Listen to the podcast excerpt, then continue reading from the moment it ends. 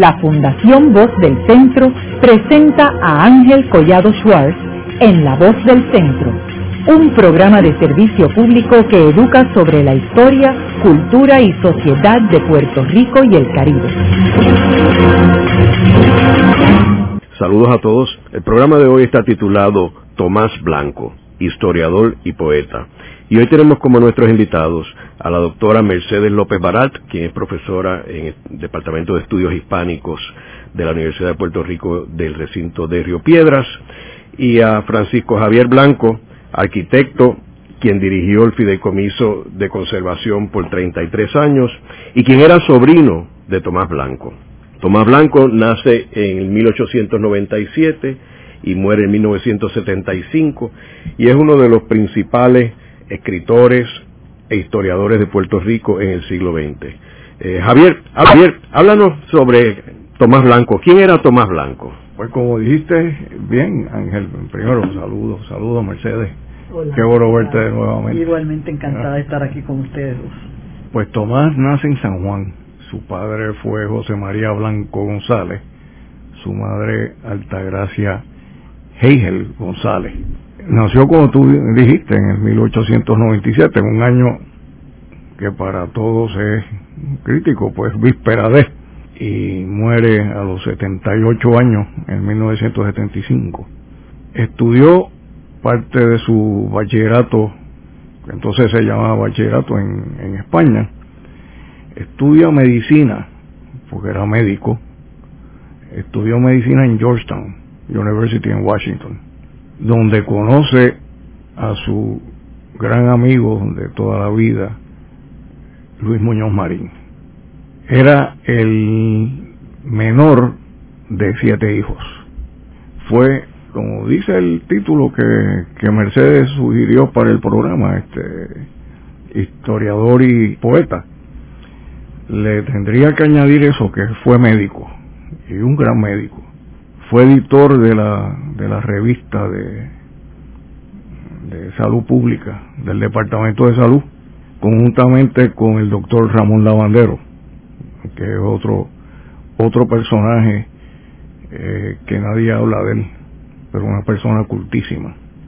Allí conocen a Luis Pález Mato, porque Luis Pález Mato era no el secretario, pero era el ayudante de ellos y por eso Palés les dedica el tuntún de pasa de grifería, se los dedica a sus fraternos amigos eh, Tomás Blanco y Ramón Lavandero, porque le dio el manuscrito a estos dos personajes, porque eran dos personajes eh, de Tomás y Lavandero, para que se lo criticaran.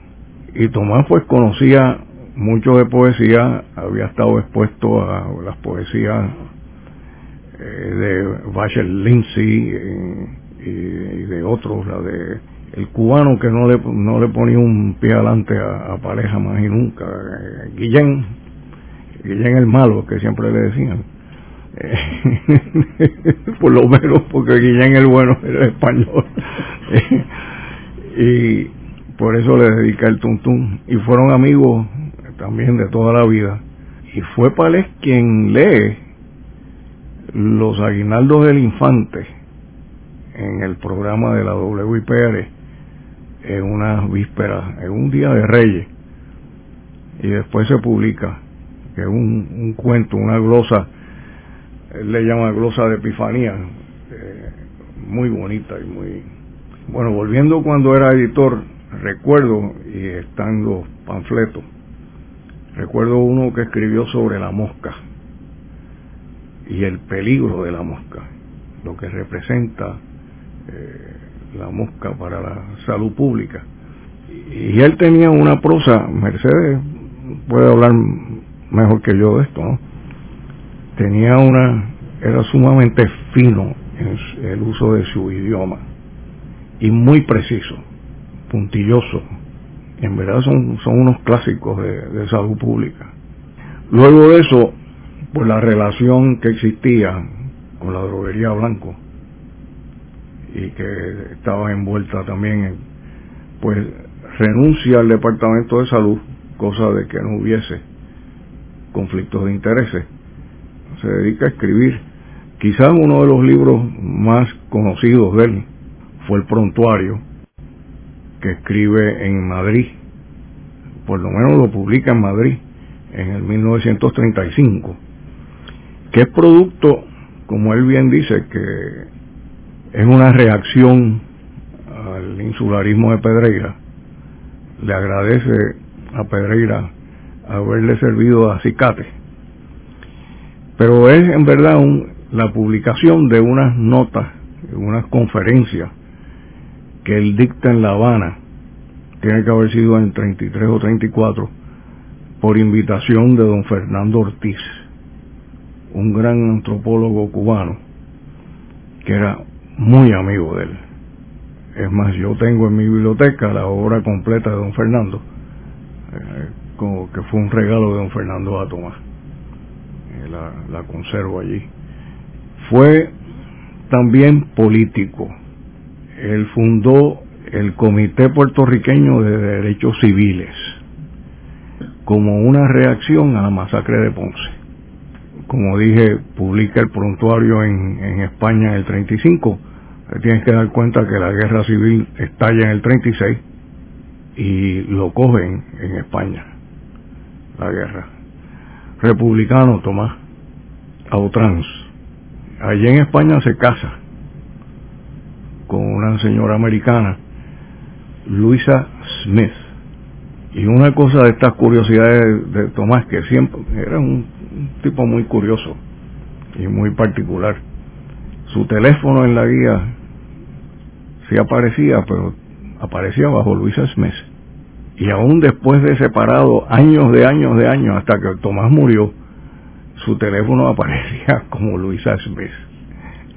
Quisiera hacer un pequeño inciso, Javier, cuando dices republicano, a todo lo que da, ¿verdad? Republicano de la República Española, ¿verdad? Hay que ah, sí, sí, sí, y, además añadir que él, a su regreso a Puerto Rico, en los años 30, él eh, denuncia la agresión fascista a la República legítimamente constituida desde la, revista Verdades, que, del, que eh, él pertenecía a la Junta Editora, así que eso me parece bien interesante. Entonces, cuando regresa aquí a Puerto Rico, ¿qué le hace, Javier? Él ejerce medicina por muy corto tiempo en una clínica que había en Miramar, pero mayormente se dedica a escribir y publica una, una serie de otro libro que él publica, yo creo que es más o menos de esa época, corrígeme, Mercedes, el prejuicio racial en, en Puerto 1942. Que también fue, fue algo controversial, pero eh, importante el libro también.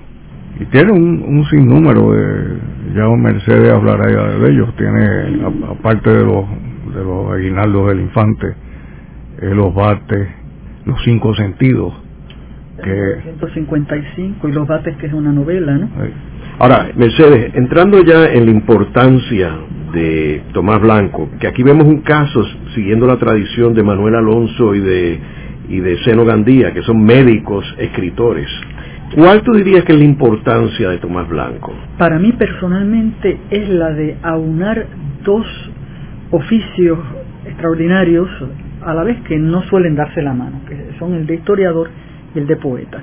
Como historiador tiene el Prontuario Histórico de Puerto Rico, del que más adelante quiero hablar, eh, que es muy hermoso, muy importante, 1935, y como poeta tiene muchas cosas, y de eso quiero empezar a hablar. Como poeta, él tiene no solamente pues los aguinaldos del infante, glosa de Epifanía del 45, tiene mm, Los Cinco Sentidos, que es, un eh, libro de estampas poéticas sobre realidades eh, cotidianas de nuestra vida en Puerto Rico. Me encanta mucho eh, que se llama mm, Esencia de la Mañana y Musaraña de la Noche. Es muy, es muy poético, ¿no? Es muy poético. En la que nos dice una verdad muy cierta. El café sobre todo aroma. Mi madre siempre decía, el café por más rico que sea, mejor es su aroma que sus sabores, que el aroma que nos invade, ¿no? Letras para música, que ya es un poemario, no son poemas. Y de ese libro yo quisiera recordar aquí un poema que me hechiza, que es El unicornio en la isla, poema al cual Lorenzo Mar le hizo un grabado hermosísimo, ¿verdad? Está el poema con unas ilustraciones de Lorenzo Mar y quisiera, si me permiten, le... está camuflajeado. Casi, casi ni se nota. Entre la maleza abajo en el centro aparece su carita alerta y tenso como lo llama ah, él. Y yo lo quiero leer y después hablar un poco de la importancia de esta metáfora del unicornio en la isla. Y dice así, isla de la palmera y la guajana con cinta de bullentes arrecifes y corola de soles, isla de amor y mar enamorado. Bajo el viento, los caballos azules con sus sueltas melenas y con desnuda piel de ascuas doradas, el torso de las dunas. Isla de los coquíes y los careyes con afrodicio cinturón de espuma y diadema de estrellas, isla de amor marino y mar embelesado. Bajo los plenilunios, húmedas brisas, mágicas ensenadas, secretos matorrales, y el unicornio en la manigua alzado, listo para la fuga, alerta y tenso.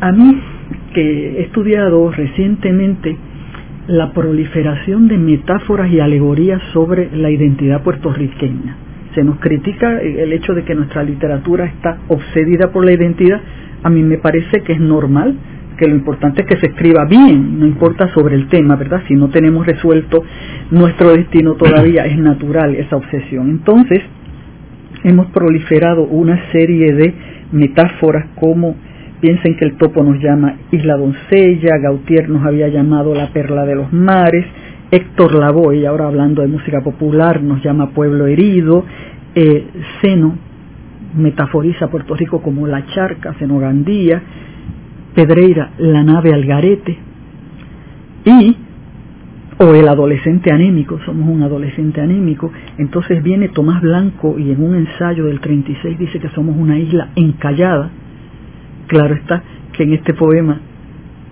da una metáfora muy, positiva, el unicornio en la manigua, listo para la fuga, alerta extenso. ¿no? Pero hay otra, Belaval llamó a la isla la barca de los sueños fallidos, Luis Rafael Sánchez nos metaforizó como un atasco, un tapón de carros, o también como una guagua aérea entre dos puertos, una nación flotante entre dos puertos de Constanzas, eh, la guerra nos nombró como la llamarada, de Diego como el toro que embiste, Díaz Alfaro como el toro que se suicida por no aceptar yugo, Félix Córdoba como la juellera, una juellera, Esmeralda Santiago como una guayaba abandonada en un supermercado neoyorquino por elegir una pera, horror. Edwin Reyes ha visto la isla como un barco libertario, Matos Paoli como una cárcel, Alfredo Villanueva desde el exilio en Estados Unidos como un sofrito, Miguel Algarín como Emongo Affair, Arcadio Díaz Quiñones eh, cifra la realidad isleña en la palabra bregar, que tiene mil significados, pero uno de los principales es negociar en condiciones de inferioridad.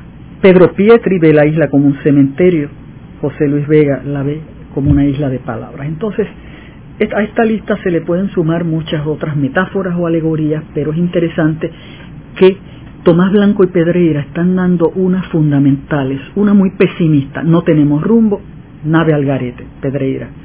Otra positiva, el unicornio, ser mitológico, listo para la fuga, la soberanía, ángel, alerta y tenso. Entonces esto me parece interesante, fuera de que Tomás Blanco manifiesta su amor a la poesía no solo creando él maravillas, sino atendiendo a nuestro poeta mayor. Porque él inició, fue pionero, la primera reseña crítica, el primer artículo crítico sobre Luis Palesmatos lo ha hecho Tomás Blanco en 1930 en Nueva York en el periódico The American Mercury. Eh, The American Mercury se llama uh, A Puerto Rican Poet, Luis Palesmatos.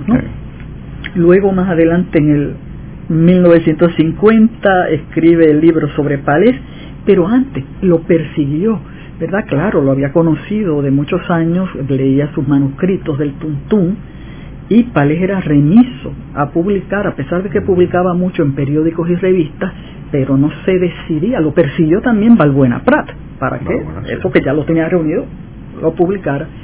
Y entonces le escribe desde Madrid un poema graciosísimo que se llama mm, Elegía a un libro nonato, es decir, está lamentando la muerte de un libro que no ha nacido y está es una eh, un poema muy irónico eh, lleno de humor festivo no para animar a Paleja que acabe de publicar eh, el poema otra cosa que sucede con Pales es que en el elogio de la plena un ensayo bellísimo que él tiene es de 1900 mm, el elogio de la plena está ilustrado por por Omar y es el 35 de 35, pues en ese elogio al final es lo que está proponiendo y está contestando la Pedreira. Pedreira dice que nuestra danza principal es la danza y Tomás Blanco dice que no, que la verdadera danza de raíz popular nuestra es la plena. Entonces, eh, al final del ensayo hay un envío, una dedicatoria. Le dedica Tomás Blanco ese ensayo precioso a los cangrejeros de Santurce, a la gente de Ponce donde se baila mucha plena y no me acuerdo quién es más, y entonces, y a Luis Pales Mato, cito, que le debo un poema. Claro que Pales Matos cumplió en 1952 con la plena del Menialo, ¿verdad? Que es una parodia festiva del Estado Libre Asociado, ¿no? Así es que las relaciones con Pales son muy interesantes. ¿Y cómo surgió esa relación entre ellos, entre Tomás Blanco y Pales Mato? Pues mira, yo creo que tú, Javier, lo acabas de explicar, ¿no? Eh, en las reuniones con Santiago Lavandero y eh, haciendo radio, mm, imagino. Y también en el había un, un circuito aquí de Bohemia. La Bohemia es clave aquí.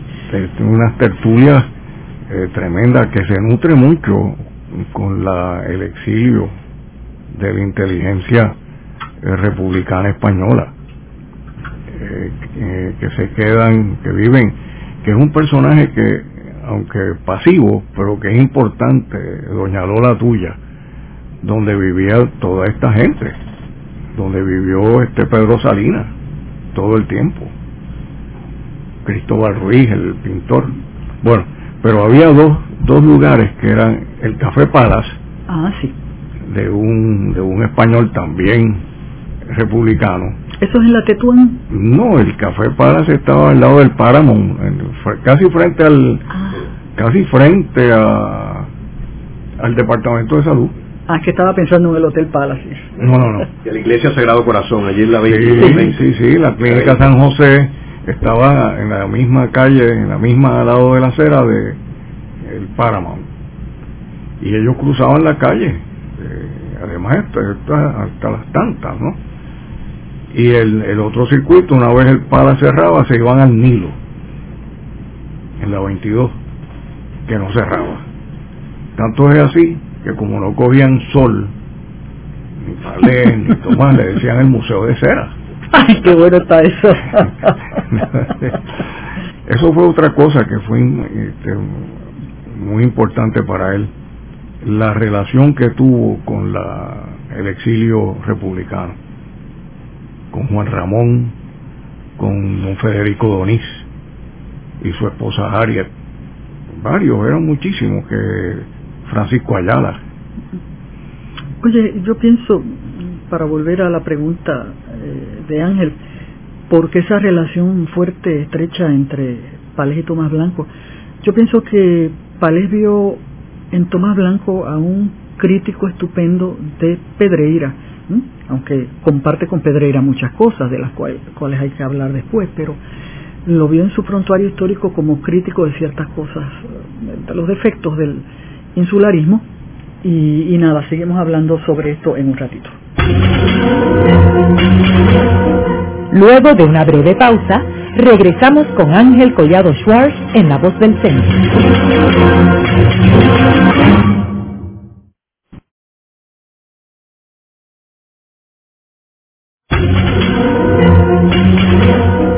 Regresamos con Ángel Collado Schwartz en La Voz del Centro. Continuamos con el programa de hoy titulado Tomás Blanco, historiador y poeta. Hoy con nuestros invitados la doctora Mercedes López Baralt, profesora en el Departamento de Estudios Hispánicos de la Universidad de Puerto Rico del recinto de Río Piedras, y el arquitecto Francisco Javier Blanco, sobrino de Tomás Blanco. En el segmento anterior estábamos hablando sobre la relación entre Palés Matos y Tomás Blanco. Y Javier, tú mencionaste algo al principio de que Tomás Blanco tenía una relación muy estrecha con Luis Muñoz Marín desde los tiempos de Washington, ¿verdad? Y sabemos que para Luis Muñoz Marín, eh, según Victoria Muñoz, en un programa aquí La Voz del Centro, ella mencionó de que la persona que él disfrutaba, la compañía que él más disfrutaba era la de Palés Matos según Victoria Muñoz. Entonces, ¿qué relación había entre estos tres personajes, Luis Muñoz Marín, Tomás Blanco y Pales Matos? Pues mira, yo diría que Tomás hasta cierto punto fue un fue un crítico impeto de, Muñoz. Era una persona de confianza con quien Muñoz discutía asuntos. Eso yo lo vi, lo palpé cuando muere Tomás, que Muñoz no iba a entierros. Sin embargo, el de Tomás fue. Y más allá, despidió el duelo. Y dijo una serie de cosas con un sentimiento muy profundo. Casi ni se lo oía. Estaba como hablando con, con él y con Tomás. Entre una de las cosas que dijo fue no te hice caso. Y me recuerdo que sí hubo una discusión grande entre Tomás y Muñoz sobre el asunto de turismo. Lo que Tomás decía era el peligro que le traería a Puerto Rico, a la cultura, el turismo, si no se manejaba bien. ¿Qué fue lo que pasó? Yo creo que ahí por eso es que Muñoz dice lo que dice, ¿no?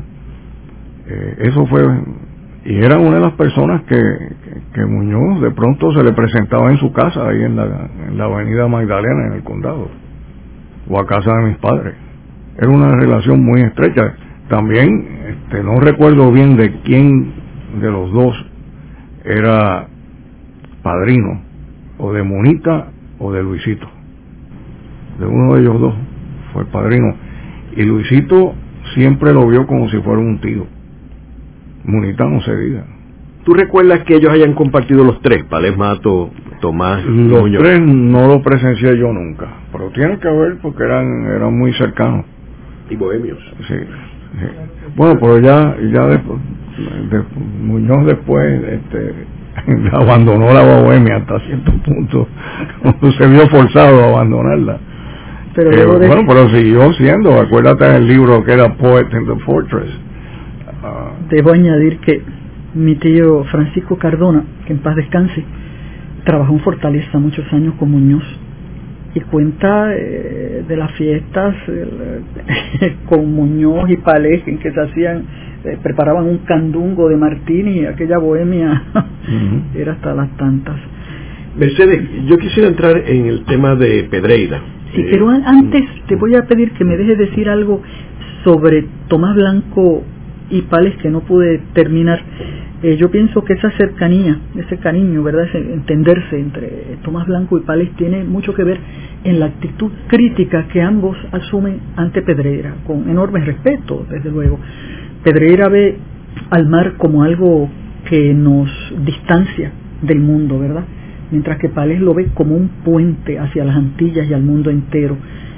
Y, nada, ambos criticaron, eh, tanto Tomás Blanco desde su prontuario histórico de Puerto Rico, que es una crítica del insularismo, y Palés también con la plena del Menem, criticando, y con el Tuntún entero, está criticando el insularismo, porque en el insularismo Pedreira dice que lo, la sangre negra ha traído debilidad a nuestra cultura, ¿verdad? Y que el mestizaje es causa de nuestra confusión y lo que hace Pales entonces es glorificar ese mestizaje que todos tenemos, ese elemento africano que todos tenemos a nivel racial y cultural, ¿no? Así que yo pienso que hubo una hermandad un poco contra ciertas de las ideas de Pedreira. Algunas fueron estupendas, pero hubo dos o tres que no.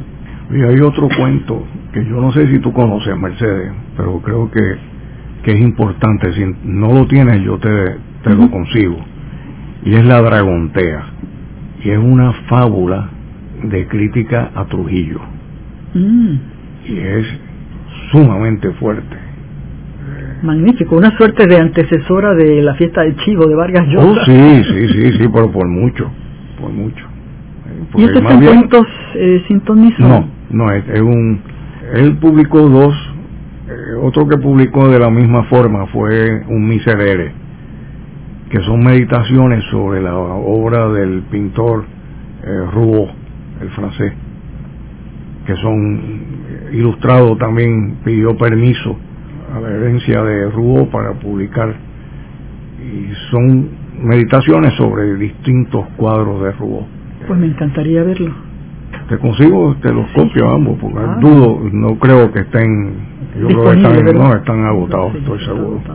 Tantas cosas importantes ya agotadas. Una cosa del, del prontuario que lo estaba yo revisando, es más, lo que tengo aquí es la, la edición príncipe del 35, que en los últimos párrafo que Pedreira lo dice, lo, cita Arcadio Díaz Quiñones un artículo que publicó hace mucho tiempo, que habla tanto de, de Pedreira como de Tomás. Dice que Pedreira publicó un artículo en que, en que dice que los, las últimas hojas, los últimos eh, párrafos del prontuario deberían ser lectura obligada yo lo estuve leyendo una vez que leí eso de Pedreira y en verdad, para el 35, es profético de lo que está pasando ahora. Olvídate de Muñoz, lo que está pasando hoy en día. Si quieres luego te, los, te los paso para que las lean. Es deprimente lo, por lo profético que es. Yo quisiera entrar en, la controversia con Pedreira y quizás aquí me gustaría enmarcarlo lo que dice Manrique Cabrera en la historia de la literatura eh, puertorriqueña, que él dice, eh, la aparición de insularismo sacudió la atmósfera. La prensa periodística de aquellos días acusó recibo del impacto que produjo la obra. Sin embargo, nadie se sintió más hondamente movido que Tomás Blanco. Y quien da a la luz su prontuario histórico de Puerto Rico 1935, lograda síntesis histórica que explica la formación de nuestro pueblo. Mercedes, me gustaría que eh, abundara sobre esto. O sea, primero, ¿cuál fue el impacto que creó el insularismo de Pedreira y por qué viene esta reacción de Tomás Blanco? Bueno, para empezar, eh, hay que decir que eran amigos y que tienen muchas convergencias, pero también tienen sus eh, diferencias. ¿no? Eh, fue tal el impacto que le causó a Tomás Blanco el insularismo que teniendo el ejemplar de la edición Príncipe que tenemos aquí, prontuario histórico, el 35, Tomás se lo devora, Tomás Blanco se lo devora y lo anota, como hay que hacer con los libros amados. Porque cuando tú anotas un libro de alguna manera, lo estás homenajeando, ¿no? Lo anota, lo anota con comentarios eh, que difiere o en que aplaude lo que está diciendo Pedreira. Luego todas esas notas, esas glosas, son realmente la fuente del prontuario histórico de Puerto Rico. El insularismo sale en el 34, me imagino que en el 34 estaría haciendo esa lectura esas notas y después prepara un libro, el prontuario histórico, sobre el tema. Y hace unos años, y gracias a Javier, yo pude preparar una edición anotada del insularismo anotada por Tomás, anotado por Tomás Blanco. ¿no? Y esas notas son encantadoras porque al ser algo mm, que no era para la publicación, son notas escritas en un estilo coloquial, desenfadado, con mucha ironía, mucho humor. Humor que, claro, ya no aparece en el prontuario histórico cuando esto se elabora. Así es que, y bueno, eh, ¿qué es lo que le critica mm, Tomás Blanco a Pedreira? Su subjetividad, su poquísima atención a la historia de Puerto Rico a partir del 98, su poco análisis de lo que significó la Carta Autonómica, para nosotros, desde luego, su visión racista, hay que decirlo, del elemento africano en nuestra, en nuestra biología, los eufemismos con que trata el problema colonial, porque no lo dice con esa palabra. Así es que hay varios puntos que critica. Yo quisiera quizás leer una paginita, un, un pasaje sobre la Carta Autonómica y lo que significó para nosotros. Él eh, dice que esta Carta Autonómica es eh, un elemento clave en la conciencia de nuestra identidad nacional.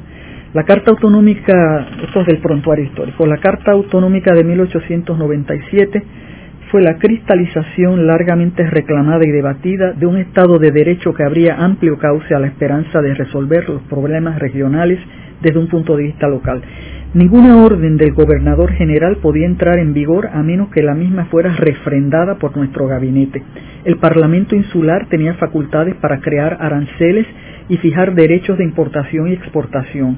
En cuanto al comercio internacional, se establecía que los tratados de comercio en cuya negociación no hubiera intervenido el gobierno insular se le comunicarán a fin de que puedan en un periodo de tres meses declarar si desea o no adherirse a sus estipulaciones. Además, se concedía también al gobierno local iniciativa en la negociación de estos tratados de comercio, aunque tramitados por el gobierno central con el auxilio de delegados especiales puertorriqueños. Por último, la provisión de un artículo adicional hacía irrevocables, sin el consentimiento expreso del Parlamento insular, estas y otras muchas libertades y franquicias conquistadas al promulgarse la Constitución autonómica. Al terminar el siglo, los habitantes de Puerto Rico, casi totalmente agrupados bajo el ideal autonomista, pudieron lograr conciencia de pueblo, de unidad social por la existencia de problemas locales propios, por la independencia administrativa y la libre orientación económica para resolver esos problemas que nos otorgaba el Acta Orgánica del 97, por la personalidad internacional que en asuntos comerciales la metrópoli nos reconoció al fin, pero por sobre todo por la parcial fusión de nuestros entronques étnicos y la total convivencia de sus ramas, por la calidad de nuestros mejores hombres representativos, valores propios y al mismo tiempo extrafronterizos. Así que esto me parece muy elocuente sobre lo que teníamos y que después perdimos, ¿verdad? Con la invasión norteamericana y que ahora pues Puerto Rico tiene ante sí muchos caminos, el de la soberanía es el principal, pero estamos, como diría Santa Teresa, viviendo tiempos recios. Esto surge lo del el libro que publica Mercedes, para dar un poco de trasunto. Yo adquiero toda la obra de Tomás relativa a Puerto Rico. Y en esa sección de su biblioteca me encuentro con el insularismo. Y es la edición Príncipe, eh, dedicada por Pedreira a Tomás y cuando empiezo a ojearla, no le cabía un comentario más al margen. Unos en azul, otros en rojo, casi todos en lápiz. Para ese tiempo yo pensé inmediatamente que sería bien interesante publicar el insularismo, el prontuario y las notas de Tomás. Y hablé con Arcadio. Para ese tiempo Arcadio es más, Arcadio me había llamado porque ya él estaba en conversaciones con Ángel Rama para publicarlo en la editorial Ayacucho. Pero en eso Ángel Rama muere eh, aéreo y pues se fue. pero yo me quedé con la idea de Arcadio. Encontré con esta señora conociendo la relación entre Pedreira y ella, le dije, mira, quiero mostrarte eso. Mercedes no lo había visto. Y me dijo, yo tengo, yo tengo que ver esto. Y le dije, muy bien, espera, pero te voy a dar la copia que hizo Arcadio para que, y entonces empezó, empezó su libro magnífico. Que tiene además una sobrecubierta preciosa de un mapa de Puerto Rico. ¿De qué año es este mapa? Eso te lo conseguí yo porque estaba la colección de la familia Vives.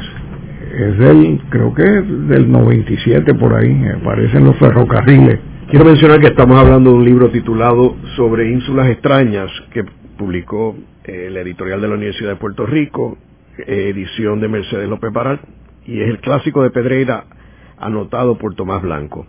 Eh, Mercedes, ¿qué sucede cuando Tomás Blanco publica su libro Prontuario eh, en términos de la controversia con Pedreira? ¿Cómo escala esa controversia? Yo creo que no llegó la sangre al río, claro está. No, yo creo que no fue Eh, controversia, no fue, no, no, no, ¿No? ellos convergían en muchas cosas. en primer lugar, tener como héroes nacionales ¿m? A los próceres abolicionistas y a los próceres autonomistas en dedicar su libro a Puerto Rico, ¿verdad? Hay, muchas cosas, eh, pero sí recuerdo que Pedreira, creo que esto lo, lo dice Tomás Blanco, que Pedreira habla bien, eh, tú lo acabas de mencionar, Javier, del libro, del prontuario histórico, él lo reseña y le da una, una bienvenida, de manera que eso se vio con gran camara- camaradería, ¿no? Yo creo que el voluntario, perdón, fue más bien una reacción, no fue una controversia. Fue una reacción a lo, a lo que dice Pedreira. Javier, tú tenías ahí un último párrafo que tú dices que aplicaría aquí ahora. Son varios párrafos, en verdad. Bueno, por ejemplo, mira, aquí dice, pero para, esto es en el prontuario, ya en las notas finales, pero para llevar a cabo siquiera una parte considerable de todo eso, que es lo que está anterior, necesitamos, antes que nada, tener las manos libres. Más adelante dice, necesitamos plena independencia administrativa, personalidad inter- internacional para negociar tratados comerciales por nuestra propia cuenta.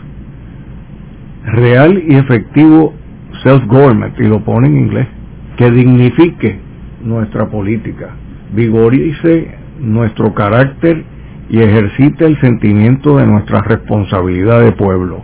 Entonces dice, en Estados Unidos existen fuerzas poderosas que obstaculizan la consecución de tan justas aspiraciones. Pero entonces luego comienza a hablar del pueblo de Puerto Rico para el 35. Esto no estuvo profético. Así es. Y tenemos que ver que en el 35 Puerto Rico estaba en una situación este donde estaba empezando a jugar un papel protagónico en términos de la Segunda Guerra Mundial y la militarización de Puerto Rico, la entrada del almirante eh, William D. Así que estaban pasando muchas cosas muy importantes y el control que tenía la Marina de Guerra sobre Puerto Rico en ese Completa, momento. completa. Yo quisiera volver a Y sigue. quisiera volver a las diferencias, ¿no? Eh, aunque ya nombré las semejanzas entre ambos, Arcadio Díaz Quiñones sugiere que algo que los vincula a los dos en estos dos libros, a los dos autores, es que le prestan poca atención a la cuestión social en Puerto Rico. Bueno, pero en cuanto a las diferencias, a mí mi glosa favorita, entre todas, aunque las hay muy jocosas, mi glosa favorita es una glosa sobre el título insularismo pone cerca del título, Tomás Blanco dice, colonialismo sería más apropiado título que insularismo. Años más tarde, Juan Flores dirá, que, tiene un estudio muy bueno sobre el insularismo, dirá que el problema de este libro, el problema del insularismo, problema fundamental es, y cito a Juan Flores, atribuirle al pueblo puertorriqueño como rasgos esenciales características típicas de pueblos coloniales. Así que el issue fundamental para Tomás Blanco, y en este sentido, como libro de historia, desde luego el prontuario histórico de Puerto Rico es muy superior al insularismo. Él ve cómo va creciendo, eh, va despertando nuestra conciencia nacional, no en el 19, en el 18, y él ve el problema del imperialismo, del coloniaje como base de nuestra desgracia colectiva. Así es que creo que esto es muy importante porque va, él va al punto, va al grano. Dentro de un ratito quiero decir algo sobre los eufemismos de Pedreira sobre este tema. Haremos una breve pausa, pero antes los invitamos a adquirir el libro Voces de la Cultura, con 25 entrevistas transmitidas en La Voz del Centro. Procúrelo en su librería favorita o en nuestro portal.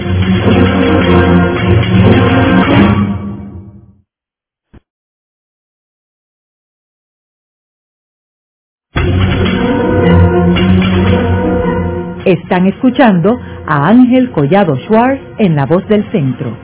Ahora pueden accesar a toda hora y desde cualquier lugar la colección completa de un centenar de programas transmitidos por la voz del centro mediante nuestro portal www.vozdelcentro.org. Continuamos con el programa de hoy titulado Tomás Blanco, historiador y poeta. Hoy con nuestros invitados la doctora Mercedes López Baralt, profesora en el Departamento de Estudios Hispánicos de la Universidad de Puerto Rico del recinto de Río Piedras, y el arquitecto Francisco Javier Blanco, sobrino de Tomás Blanco. Mercedes, en el segmento anterior nos quedamos hablando sobre los eufemismos. Si bien Pedreira no habla de lo que pasa del 98 para acá y no nombra el coloniaje ni el imperialismo, y esto se lo critica mucho Tomás Blanco con mucha razón y Tomás Blanco encara eso perfectamente en su prontuario histórico. Pero sucede que también el ensayo de Pedreira no es un libro monográfico como es el prontuario histórico, es un ensayo libre en que las preguntas son lo mejor, las soluciones no las da. Pero es un libro muy bien escrito, muy poético, el insularismo, lleno de alegorías, metáforas de la nave Algarete, el yo narrativo, eh, el, sujeto que habla se manifiesta a veces como capitán de barco, la alegoría del de náutica, o como un médico que está haciendo diagnósticos del país, o como un maestro en el sentido rodoniano, etcétera. ¿no? Así que es un libro muy literario.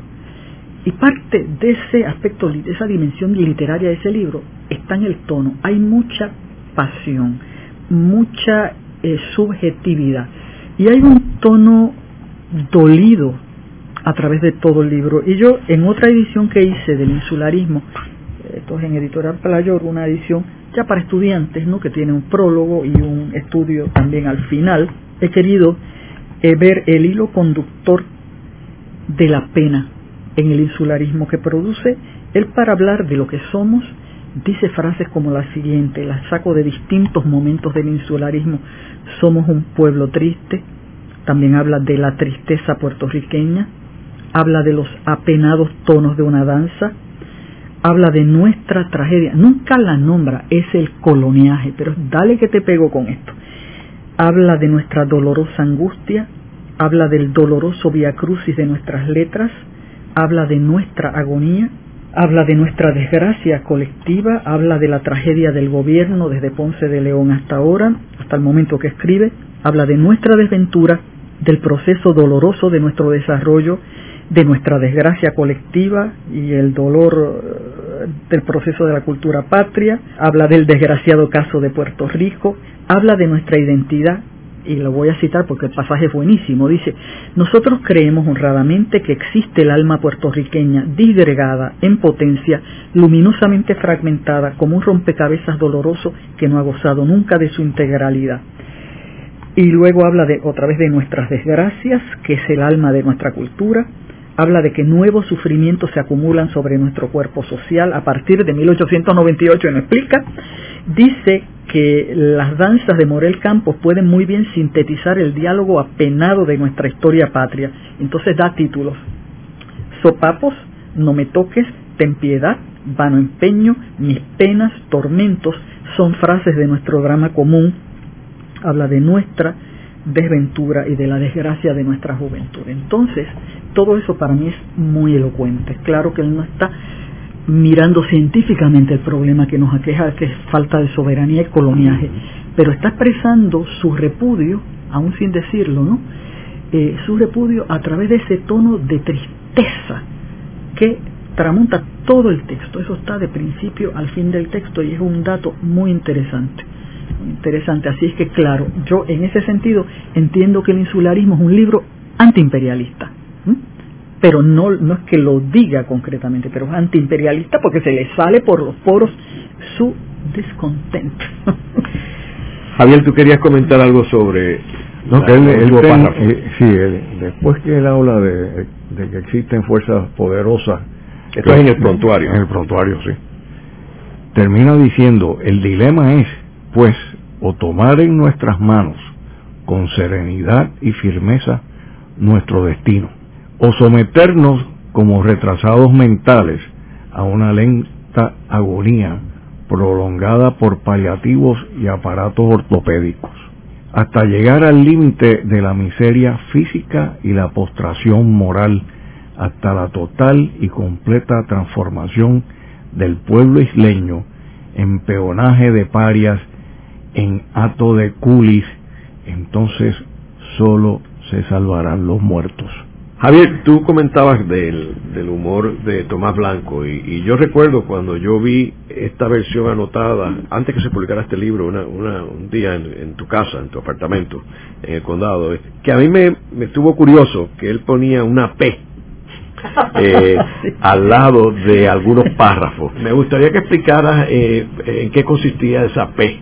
Yo tuve, yo tuve que, que trabajar bastante diplomáticamente con, con Mercedes, es porque sabiendo la relación de ella con Pedreira, ¿verdad? Pues Mercedes insistía que iba a poner una llamada, una nota al cárcel que la P quería decir Pedreira. Basto error, era otra cosa, muy otra. entonces, la otra que se me ocurría, pues, como dice el New York Times, is not fit to print. así que lo dejamos así y en el margen de la edición que publica Mercedes, que la editorial de la universidad, pues aparece solamente la P y se deja la imaginación del lector. Sí, una palabra un tanto malsonante, aunque ya es tan usada que nada, ¿verdad? Me tomaron de P y ya no digo más. el público radio escucha sabe de qué. Ahora, él tenía un buen sentido del humor, eh, Javier. Sí, sí. Cuéntanos alguna anécdota. Pues mira, eh, recuerdo una de niño. Él vivía en los altos del garaje de mis padres, había un mirador. Y da la casualidad que un hermano de mamá, también bohemio, Rafael Cestero Padilla, y escritor y poeta, también estaba soltero. Y mamá le facilitó el mirador a Tomás y a Fillín. Y entonces pues se pasaba en casa gran parte del tiempo en la cocina, porque había un, circuito muy, eh, eran, la cocinera venía de las islas francesas, de Martinique, y entonces pues estaba la cuestión de la bomba y la plena y toda la cuestión de la música. Pues entonces cenaban en casa, y un día de los santos inocentes se le ocurre a Tomás y a Fillín pedirle a la cocinera que hiciera unos buñuelos de algodón para hacerle una maldad a mamá. Los preparó la cocinera, preciosos, y llegaron como postre aquellos buñuelos con el siro, ¿verdad? Que los acompaña, y mamá se sentaba, pues papá en la cabecera, mamá al lado, le ponen el plato de los buñuelos, y ¿quién coge el primer buñuelo? Agustín Blanco y al metérselo a la boca empieza a hablar, a hablar, a hablar y era peor que un chicle de, goma y ahí mismo Tomás y Fillín desaparecieron. Desaparecieron por buen rato. Y, de ahí cayeron en desgracia. Mira él tenía una amistad también muy buena con Diplo. Luego de la pausa Continuamos con Ángel Collado Schwartz en La Voz del Centro.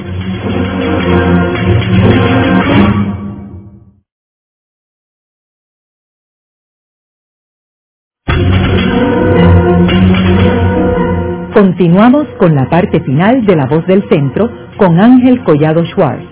Pueden enviarnos sus comentarios a través de nuestro portal www.vozdelcentro.org. Continuamos con el programa de hoy titulado Tomás Blanco, historiador y poeta. Hoy con nuestros invitados la doctora Mercedes López Baralt, profesora en el Departamento de Estudios Hispánicos de la Universidad de Puerto Rico del recinto de Río Piedras, y el arquitecto Francisco Javier Blanco, sobrino de Tomás Blanco. Eh, Javier, en el segmento anterior estabas hablando de la relación entre Tomás Blanco y Diplo.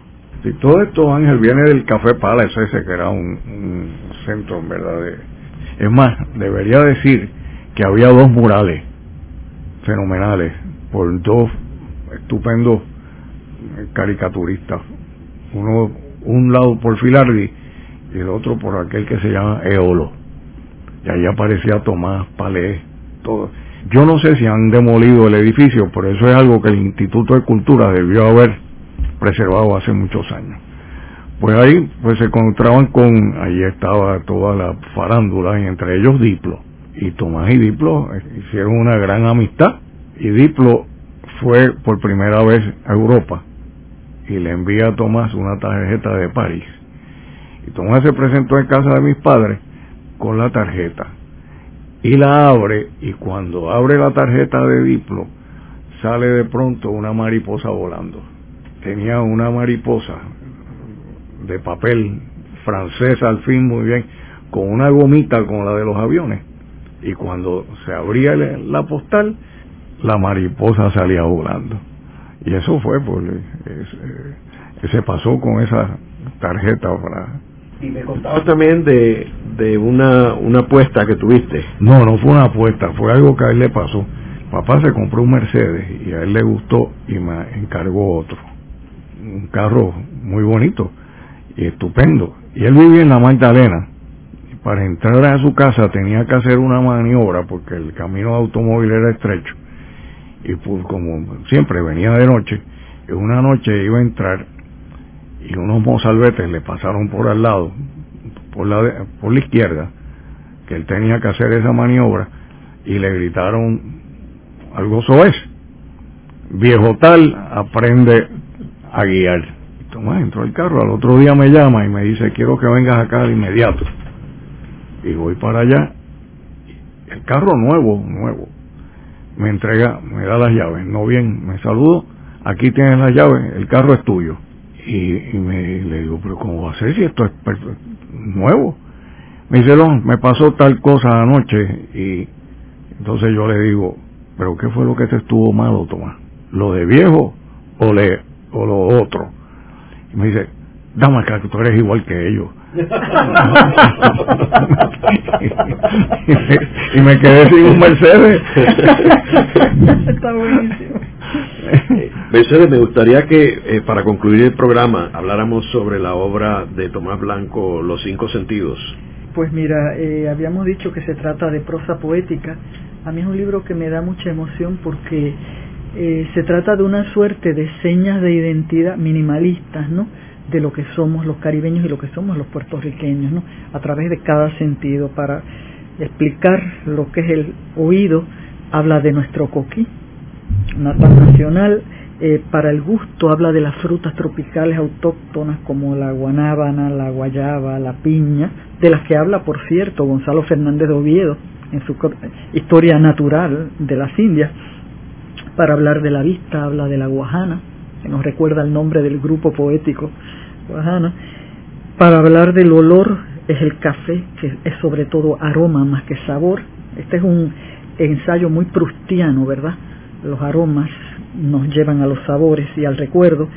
Y para hablar del tacto nos habla de la brisa que nos acaricia, tanto la brisa diurna como la nocturna.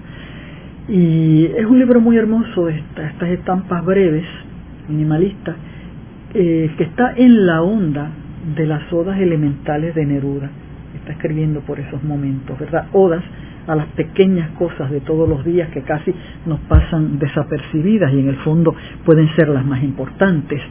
Y también, en el fondo, es un libro que entronca con Azorín, con lo que Ortega y Gasset llamó los primores de lo vulgar de Azorín, las cosas diminutas que estamos por sentadas y que sin embargo tanto placer nos dan. Así es que los placeres del Caribe están en esos cinco sentidos que a la vez son nuestra seña, seña de identidad. Así es que el historiador es poeta.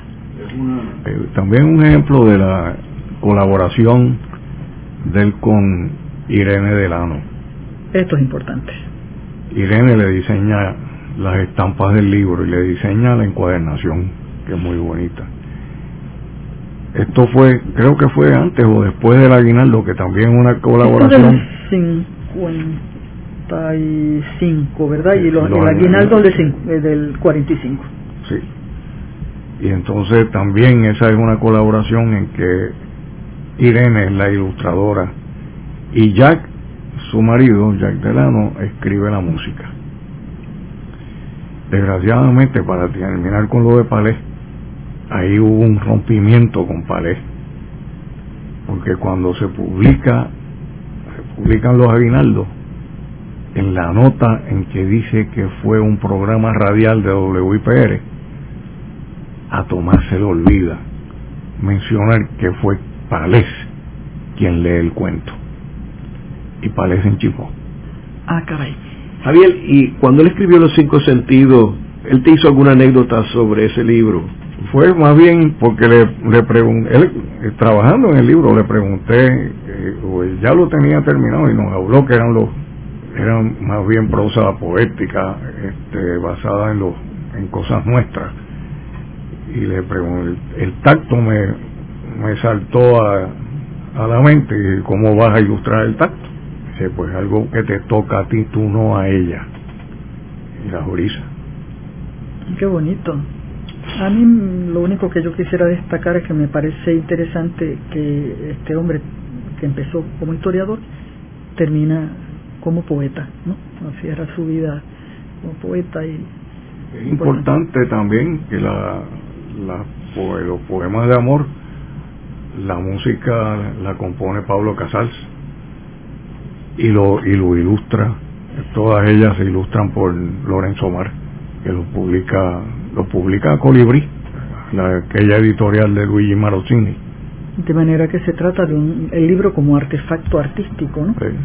Como aquellas ediciones del Instituto de Cultura eh, en que Tufiño ilustraba poemas del Tuntún, que Bueno, el, elogio a la, el elogio a la plena lo ilustra Tufiño Ujú. Y lo ilustra Omar también. Recuerdo las estampas de la, la plena del obispo y de los muchachos de Cataño. Claro. Son esfuerzos interdisciplinarios, ¿no? En el programa de hoy hemos discutido la figura de Tomás Blanco, un hombre renacentista, un hombre que tenía distintas facetas, desde hombre de las ciencias como médico, eh, historiador, poeta, eh, un artista, un puertorriqueño nacionalista, soberanista y un hombre visionario, un verdadero modelo para las futuras generaciones de Puerto Rico. Gracias Javier y Mercedes. Gracias a ti, Ángel, Ángel. encantada. Esta ha sido una producción como servicio público de la Fundación Voz del Centro. Los invitamos a sintonizarnos la próxima semana a la misma hora. Y recuerden que pueden adquirir el libro Voces de la Cultura en su librería favorita o en nuestro portal.